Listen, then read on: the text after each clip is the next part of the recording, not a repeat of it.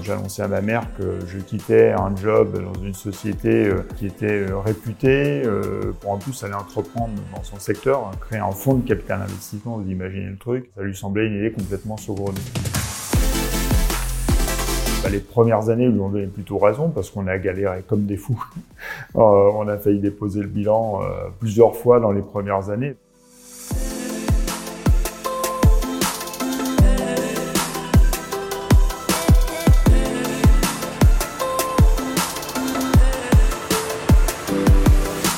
Bonjour à toutes et à tous et bienvenue dans ce nouveau numéro du podcast de Business School.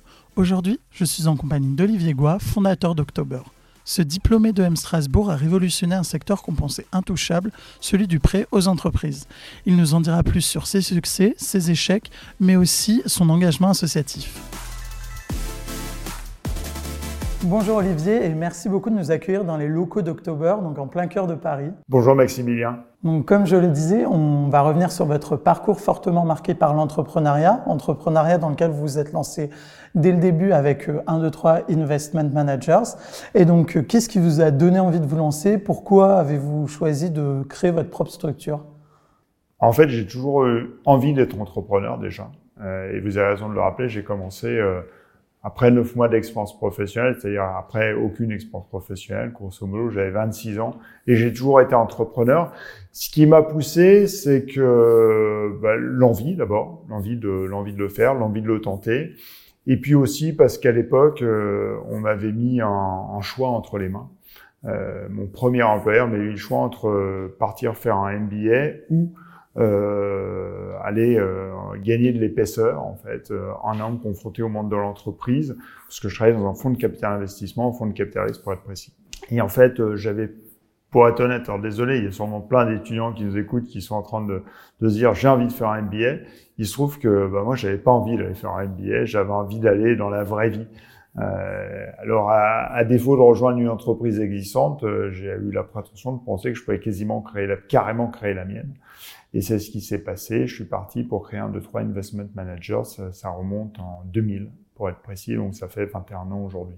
Est-ce qu'il y a des gens, des, des rôles modèles qui vous ont poussé, inspiré à entreprendre? Alors, il n'y a pas un rôle modèle absolu. Euh, la vie est, est, trop variée pour avoir un, un modèle absolu, mais c'est bien sûr, il y a plein de rencontres qui vous marquent dans, dans votre vie d'entrepreneur. Euh, ça peut être effectivement euh, des entrepreneurs euh, qui ont extrêmement bien réussi, mais pas forcément. Euh, ça peut être tout simplement des gens qui, à un moment donné, vous donnent un conseil. Vous savez pas pourquoi ce conseil, vous le gardez en tête.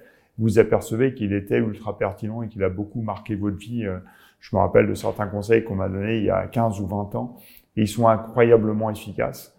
Euh, et pourtant, la personne qui me l'a dit me l'a dit sans emphase particulière à cette époque-là. Mais je ne sais pas pourquoi. Vous retenez quelque chose qui finalement vous marque beaucoup. Vous avez un exemple justement d'un de, ces conseils qu'on vous a donné qui, qui est encore vrai aujourd'hui?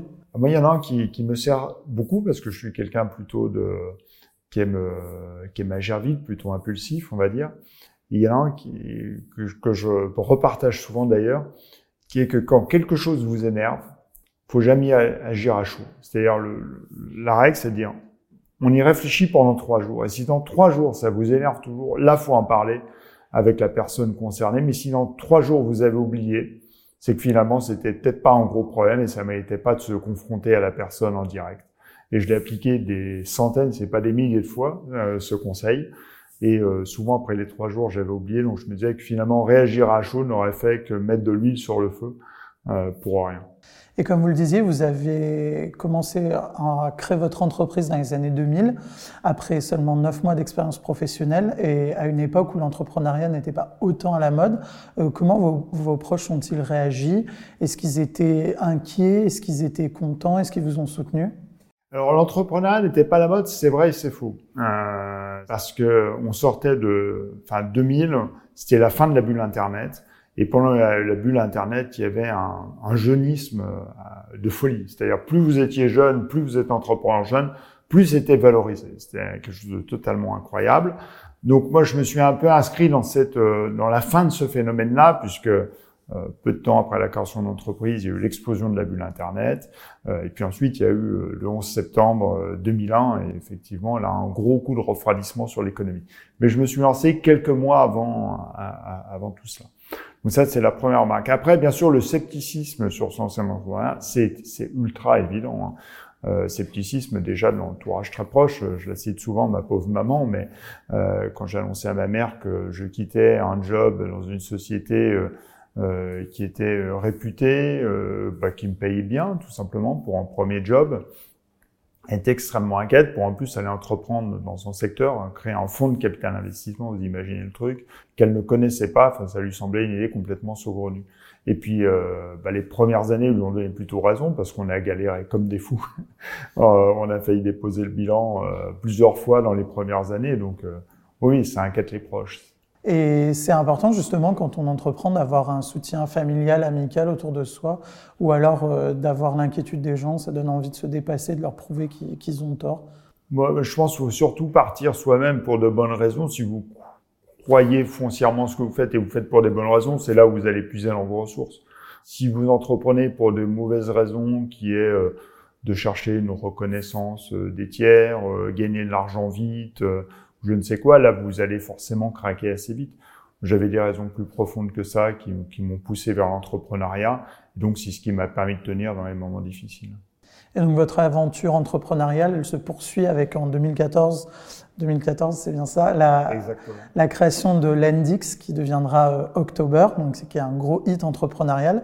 Euh, si vous pouviez résumer aux, gens qui nous regardent October en quelques phrases, comment vous définiriez October et ses activités? Alors October, c'est ce qu'on appelle une plateforme de prêt ou PME, c'est-à-dire que ça permet à des investisseurs euh, comme vous et moi, des particuliers ou des institutions, on a beaucoup euh, d'assureurs, la Banque européenne d'investissement, BPI France, qui viennent prêter de l'argent en direct, euh, tout simplement avec euh, leur smartphone, à des entreprises européennes, en ce qui nous concerne. On est dans cinq pays.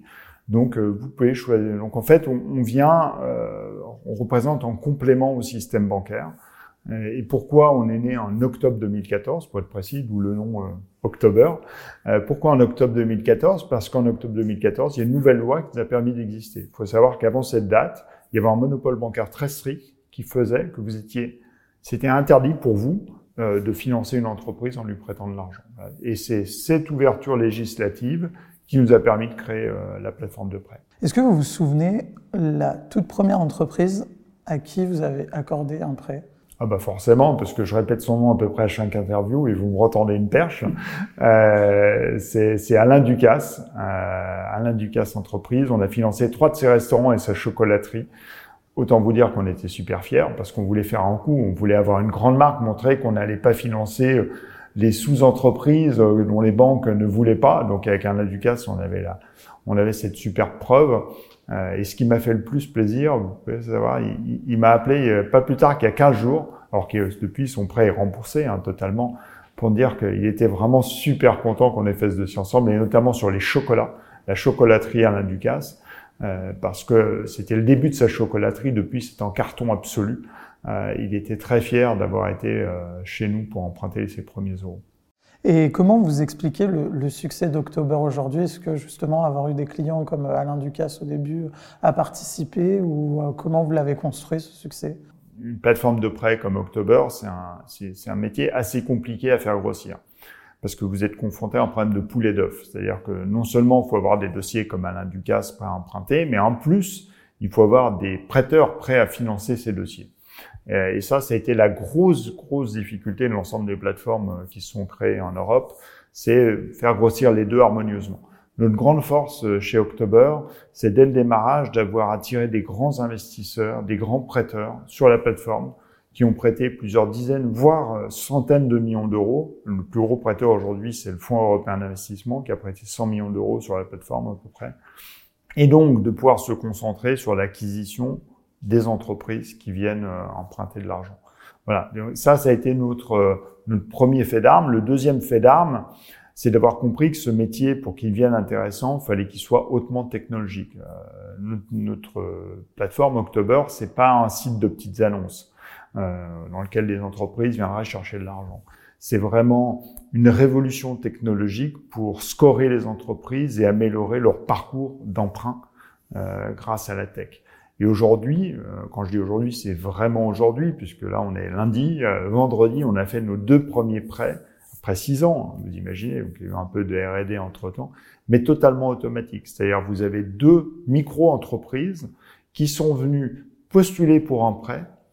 On a simplement récupéré leur historique bancaire, 12 mois d'historique bancaire. On a fait leur notation. On ne leur a pas parlé. On leur a accordé le prêt. On a pensé qu'elles avaient une capacité de remboursement. Ils ont signé leur contrat de prêt de manière électronique sur leur smartphone. Et ce matin, ils vont recevoir l'argent. Voilà. Donc ça, c'est une véritable révolution. On est au, à des années-lumière de ce qu'on connaît dans le monde traditionnel. Mais ça, c'était notre vision il y a six ans, mais vous pouvez pas passer de la vision à l'exécution comme ça parce que vous l'avez rêvé un matin. On l'a rêvé. Ça nous a pris six ans pour le faire parce que pour arriver à ce niveau d'exécution, il a fallu résoudre un, nombre de problèmes techniques incroyables et puis surtout accumuler de la donnée sur toutes les entreprises qui viennent nous voir de manière folle. Et puis il a fallu parler des, des succès, mais il a fallu échouer. Il a fallu se tromper, il a fallu prêter de l'argent à des entreprises qui nous ont pas remboursé, il a fallu prêter de l'argent à des entreprises qui nous ont fraudé, pour ensuite arriver à un modèle totalement automatique, alors qu'au démarrage, on était surtout manuel. Et aujourd'hui, vous faites partie du prestigieux indice Next 40. Euh, on en entend beaucoup parler. Est-ce que concrètement, ça change quelque chose pour October? Et si oui, qu'est-ce qui change pour vous? Alors effectivement, c'est un indice euh, qui a été monté par, euh, par, le gouvernement français, qui consiste à sélectionner euh, sur des critères précis 40 entreprises qui sont vues comme 40 entreprises avec un fort potentiel en l'univers technologique. On a eu les chances de faire partie de la première promotion de l'Unex 40 et maintenant de la, de la deuxième. ce que ça change, un, c'est de la visibilité. exactement la raison pour laquelle vous me posez la question. donc ça nous crédibilise vis-à-vis de, nos clients, de nos partenaires. La deuxième, ça nous donne accès à, à désolé pour l'anglicisme, mais des fast track euh, au niveau de l'État. Un exemple très concret, euh, vous pouvez déclencher un contrôle fiscal à blanc euh, pour vous assurer que ce que vous faites est totalement carré. Et vous aurez dans ce cas-là juste à corriger ce qui n'a pas fonctionné, mais vous n'aurez pas une amende parce que vous avez fait quelque chose de faux. il faut savoir quand vous créez une entreprise, euh, bien entendu, même sans être dans l'état d'esprit d'un fraudeur, ce qui n'est pas notre cas, vous en doutez, en tout cas je ne pourrais pas là si c'était le cas, mais vous vous retrouvez dans une situation parfois complexe hein, et vous avez besoin d'un support euh, de l'administration. Quand vous êtes comme nous dans cinq pays et que vous défrichez des métiers totalement nouveaux, euh, vous êtes content d'avoir ce, ce type de support. Justement, euh, j'allais venir, en parallèle de, cette aventure, vous développez à, l'international. Comment on passe d'une start-up française à une start-up aujourd'hui européenne Et quels sont justement les freins que vous avez rencontrés dans votre développement euh, à l'étranger? Alors, il faut savoir qu'on ne se conserve pas comme une start-up française, effectivement. Dès le démarrage, on s'est considéré comme une société européenne. Euh, C'est-à-dire, c'est pas simplement une société française qui a ouvert des filiales à l'étranger, c'est vraiment une société française qui opère comme une société européenne. C'est-à-dire que là, on est à Paris pour faire cette interview, mais par exemple, l'équipe de data science, celle qui va euh, piocher dans toutes les données euh, qui nous permettent de faire ces modèles de scoring, est à Amsterdam. Euh, celui qui coordonne les ventes au niveau européen est basé à, à Munich. Le patron, le chief risk officer, le patron des risques, est à Milan. Voilà, donc c'est ça une vraie société européenne. Et si vous voulez attirer des gens de talent, ce qui a été notre ambition quand on s'est développé à l'étranger, vous pouvez pas leur dire lundi matin, je vais vous envoyer la, liste des choses à faire et je relèverai les compteurs le vendredi. Donc il faut des gens de talent dans chacun des pays. Aujourd'hui, on est européen, mais avec cinq bureaux, donc Paris, Madrid, Milan, Amsterdam et Munich. Et dans chacun de ces pays, on a des CEO locaux très chevronnés, on est régulé localement. Voilà. Donc, et, et d'ailleurs, aujourd'hui, on fait plus de la moitié de notre, euh, notre chiffre d'affaires en dehors de France. Et notre premier pays, d'ailleurs, n'est pas la France en ce moment, c'est l'Italie. Et euh, quel était le pays où il était plus facile de s'installer, au contraire, le pays où il était le plus difficile de s'installer? Le plus facile, je pense que ça a été les Pays-Bas, euh, notamment sur tout l'aspect euh, euh réglementaire. Ils ont un régulateur, euh, d'abord, qui, qui on peut travailler en anglais très simplement donc euh, très facile d'accès, extrêmement euh, des process extrêmement carrés, extrêmement directs. Le plus compliqué, probablement l'Allemagne, euh, parce que c'est très compliqué de recruter en Allemagne, euh, notamment quand vous êtes une entreprise vue comme française, même si on se revendiquait européen. Euh, c'est un pays où il est compliqué de recruter. Ce qui nous a beaucoup aidé, c'est qu'ensuite euh, on a fait rentrer Allianz, euh, donc l'assureur allemand, euh, à notre capitale, et ça nous a beaucoup crédibilisé pour recruter en Allemagne. Et aujourd'hui, quel est votre conseil à tous les entrepreneurs qui sont basés en France, qui se développent bien et qui visent justement une ouverture de bureaux dans d'autres pays, en Europe ou même à l'étranger? Alors d'abord, j'ai pas de conseil absolu, puisque chaque cas est particulier. nous, on, pour se développer à l'étranger, par exemple, dans notre cas, c'est très pertinent d'ouvrir des bureaux. Notre modèle, je le juge forcément de manière totalement partisane, mais efficace pour ce que l'on fait. Euh, d'autres métiers euh, seront peut-être très bien en étant mondiaux tout en étant centralisés à Paris, Madrid ou, ailleurs. Voilà, ça c'est le préalable. Le seul conseil que je puisse donner, euh, c'est de ne pas hésiter à l'international. C'est vraiment, c'est vraiment une source de croissance incroyable une source d'opportunité. Même si les pays semblent se ressembler. typiquement, avant la crise du Covid, je vous aurais dit que la France, l'Espagne, l'Italie, les Pays-Bas, l'Allemagne c'était grosso modo la même chose. La réalité, c'est que ce sont des pays très différents. Si nous, pendant la crise, on était resté, par exemple, qu'en Espagne, euh, ou même qu'en Allemagne, je pense qu'aujourd'hui, October serait mort. Pourquoi? Euh, Vous avez entendu parler de ces fameux prêts garantis par l'État. Euh, ces prêts garantis par l'État, c'est vital de pouvoir en distribuer si vous voulez rester dans le jeu pendant une crise sanitaire. On a autorisé à en distribuer en Italie, en France et aux Pays-Bas et l'Espagne et l'Allemagne nous l'ont interdit.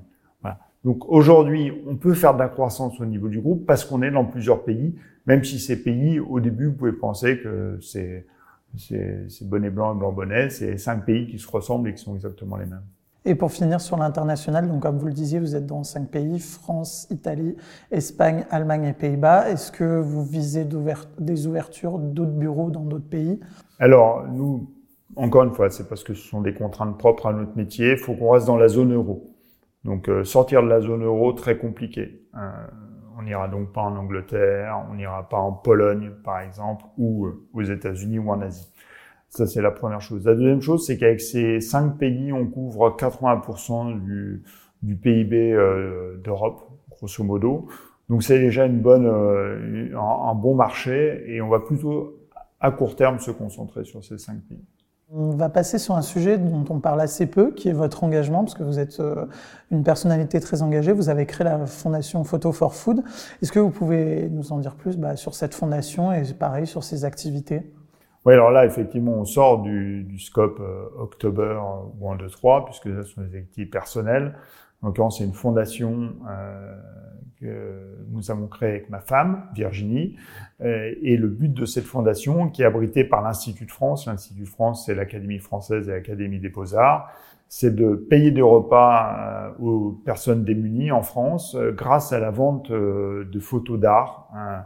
Donc on monte des expositions, on sort des livres, on vend des photos pour payer des repas à partir de 19h30, le lundi, le mercredi et le vendredi, avec les restos du cœur, on sert des repas dans la rue, entre 2 et 300 repas, euh, trois fois par semaine, toute l'année.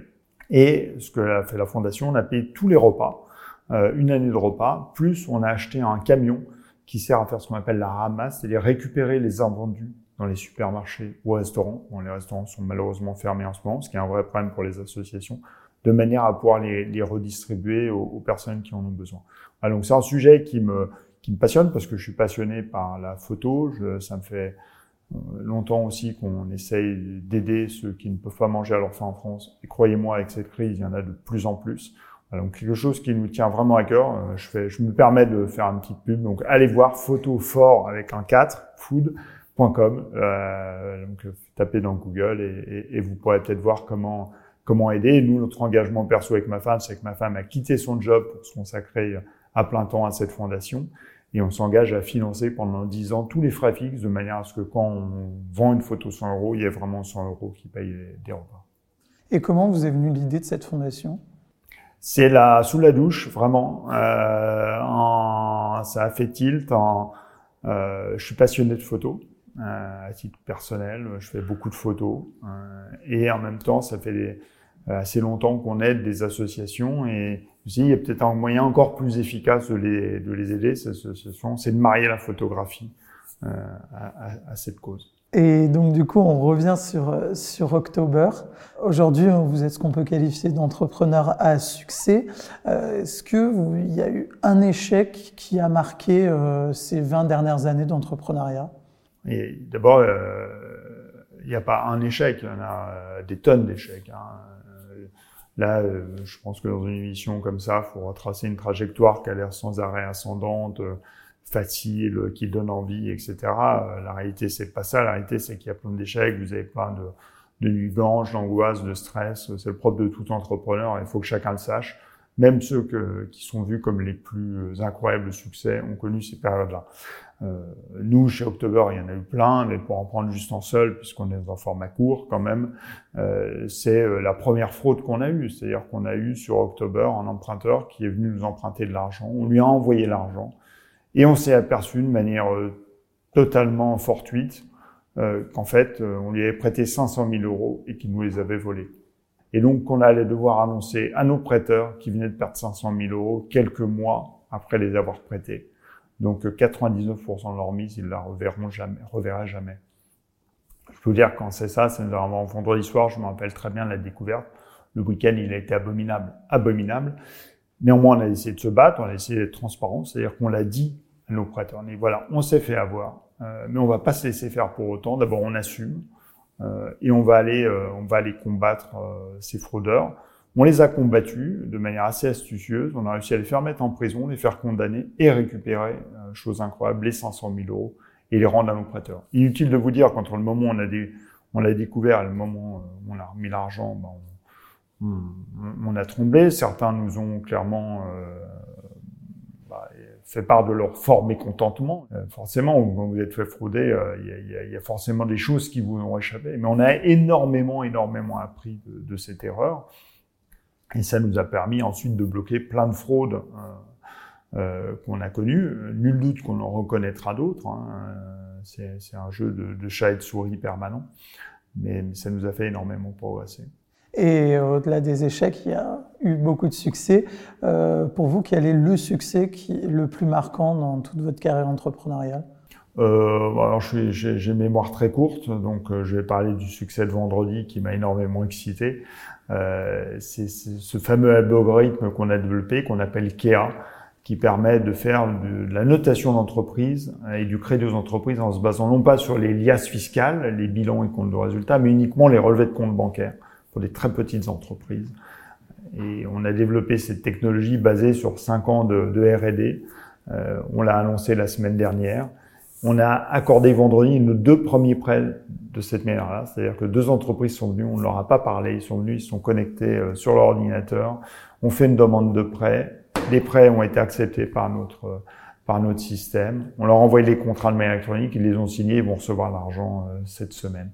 Voilà. Et, ça, je pense que c'est vraiment quelque chose, pourquoi ça, c'est quelque chose qui m'excite et je cite comme un succès, parce que je pense que ça va réellement transformer la manière dont euh, les banques, les acteurs financiers financent les petites entreprises à l'avenir et qu'en fait, cette techno-là, non seulement elle va nous servir à nous, mais je pense qu'on va la revendre hein, à pas mal d'acteurs qui vont euh, souhaiter s'équiper de, de cette boîte à outils technologique. Et quand vous avez des succès comme ça, comment vous les célébrez? Avec qui vous les célébrez? On les célèbre euh, en interne avec l'équipe d'abord. Euh, et euh, normalement, vous savez, on a ce fameux réseau Slack que vous connaissez très probablement. Et sur Slack, on échange beaucoup et on essaie de faire attention de ne pas échanger pendant le week-end parce que parce que le week-end, on laisse chacun faire faire un break, se reposer.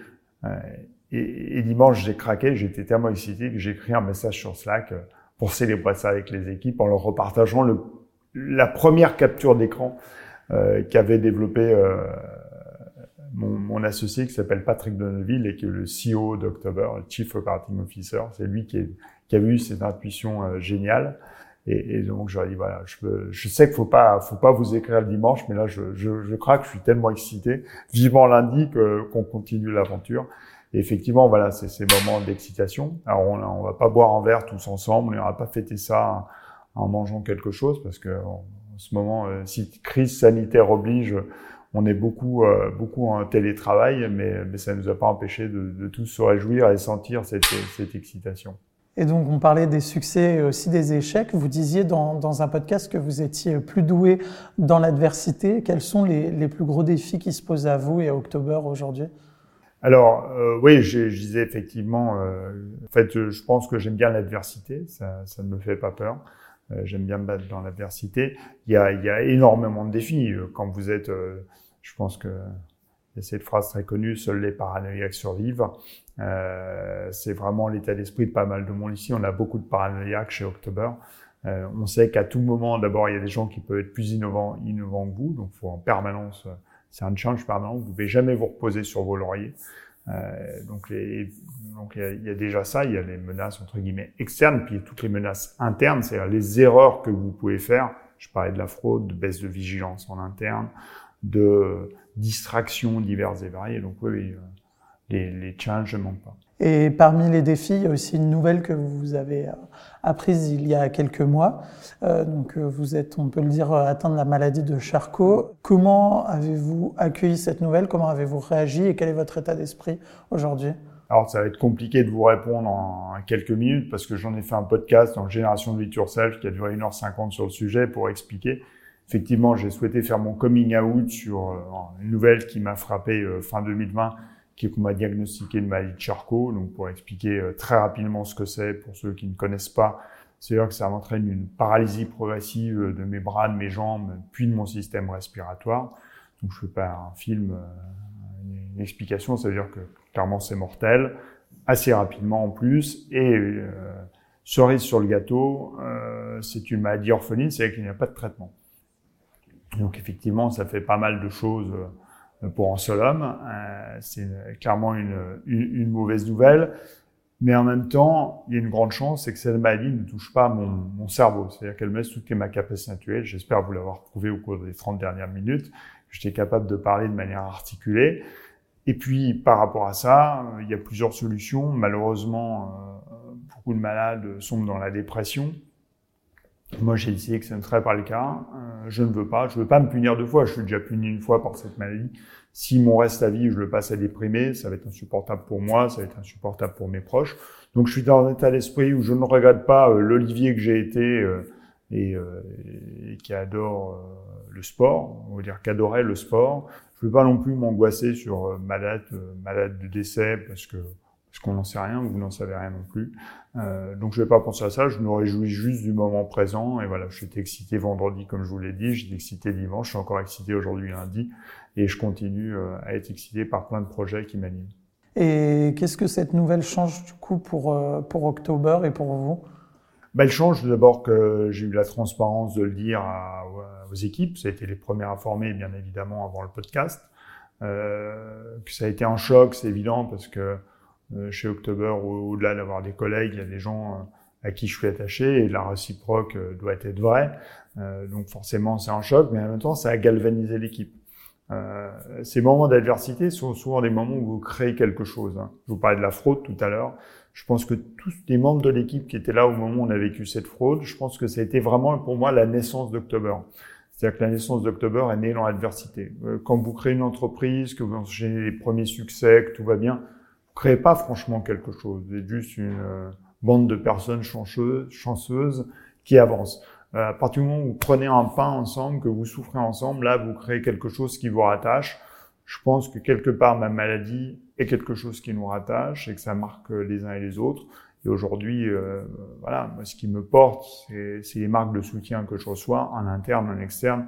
Je l'ai annoncé à tous nos clients qui sont incroyablement euh, supportif, pour employer un mauvais mot en français. Donc vraiment un, soutien total euh, de mon combat. Et du coup, fort de, bah, de, cette nouvelle, de vos succès, de vos échecs, comment vous imaginez euh, October d'ici euh, quelques mois, quelques années? Alors déjà, October a une durée de vie a priori bien plus longue que la mienne. Donc moi, ce que j'imagine, c'est que l'aventure October continue, ce, ce, que je racontais notamment dans, dans ce podcast. Euh, l'entreprise n'est pas en vente euh, parce que moi-même, j'irais moins bien. D'abord, l'entreprise, c'est pas un one-man show. Euh, là encore, j'aime bien le rappeler parce qu'aujourd'hui, vous m'avez posé des questions à moi en tant qu'entrepreneur. La réalité, c'est que l'entreprise fonctionne grâce à une équipe complète extrêmement pluridisciplinaire. Il y a plein de chefs d'orchestre chez October. Donc, c'est ça qui fait, qui fait une entreprise. Aujourd'hui, je me suis juste assuré techniquement que s'il m'arrive quelque chose, euh, je ne sois jamais un point bloquant dans la gouvernance de l'entreprise et qu'elle puisse fonctionner sur le plan opérationnel sans moi, c'est déjà certain, mais sur le plan juridique sans moi. Et enfin, un petit mot pour conclure, euh, si vous voulez, bah, soit dire un mot général, soit même euh, regarder la caméra et adresser un mot euh, à nos spectateurs pour terminer, un mot d'optimisme, un mot sur October, ce que vous voulez. En mode optimisme, s'il y en a parmi vous qui se posent des questions sur l'entrepreneuriat, qui ont envie de se lancer, si vous le faites pour des bonnes raisons, n'hésitez pas, allez-y. même si vous n'avez pas toutes les qualités pour, euh, a priori, de façon vous ne les aurez jamais, toutes les qualités pour a priori, souvent en inventant, en inventant marchand, bah, faut pas hésiter à le faire. Mais faites-le uniquement pour une chose, une bonne raison. Ne le faites pas, comme on le rappelait en début d'interview, euh, pour euh, gagner de l'argent ou être connu. C'est une, tout ça, ce sont des très mauvaises motivations. Il faut le faire parce que vous avez envie de prouver quelque chose à vous-même, parce que c'est un défi et que vous aimez le défi.